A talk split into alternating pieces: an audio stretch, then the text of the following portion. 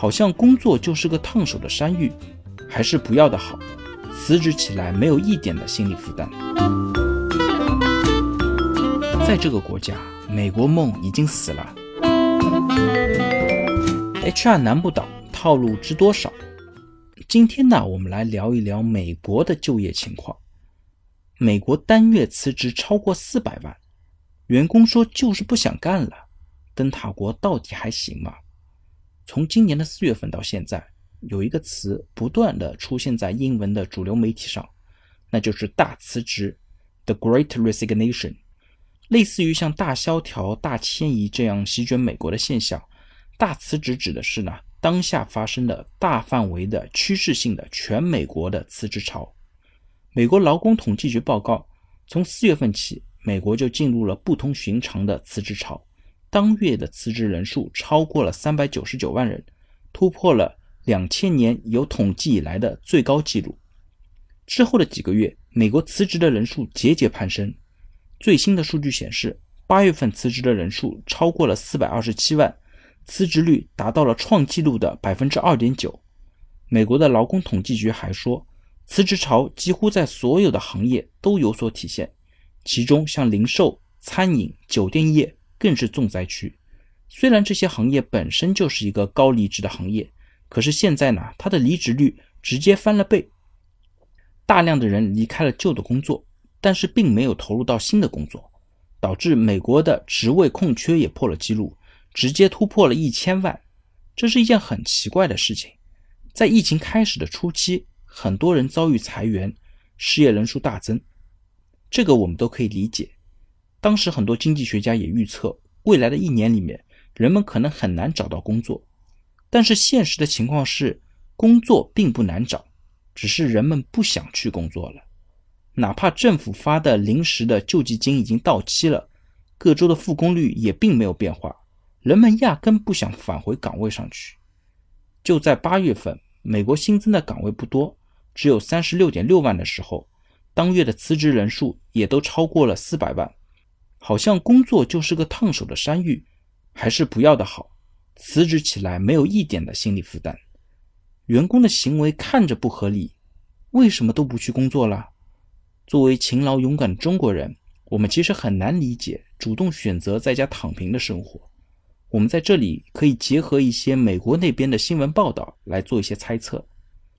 过去的两年里面，太多的美国人目睹了身边的人感染疾病，甚至遭遇死亡。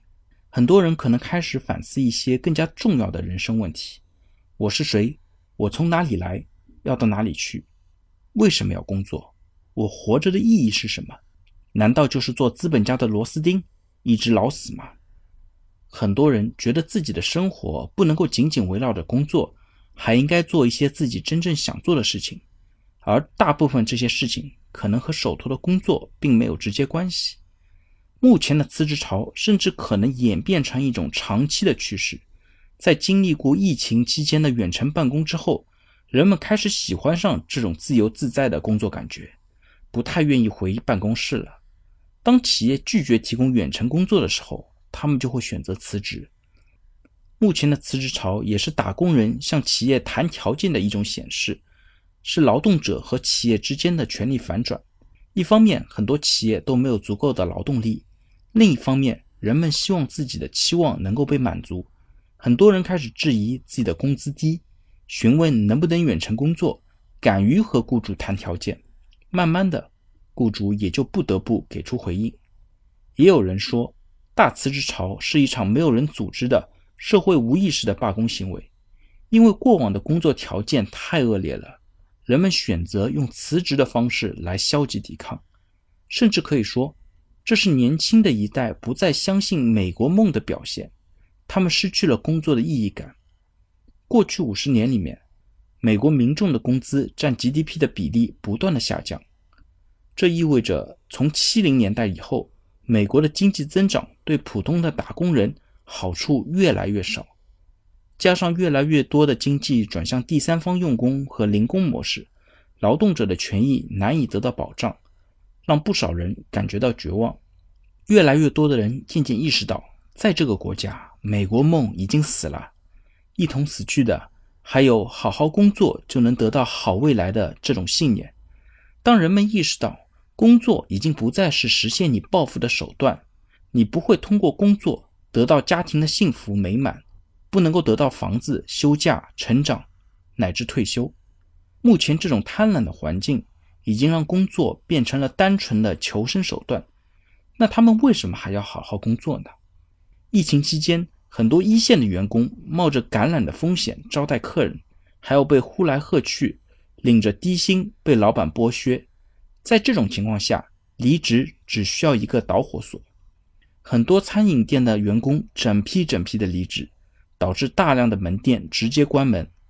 在这些餐馆的玻璃门上，可以看到离职员工写的公告：“抱歉，我们的员工不足，现在没有人想工作了。”看着既心酸又嘲讽。从目前的角度来看。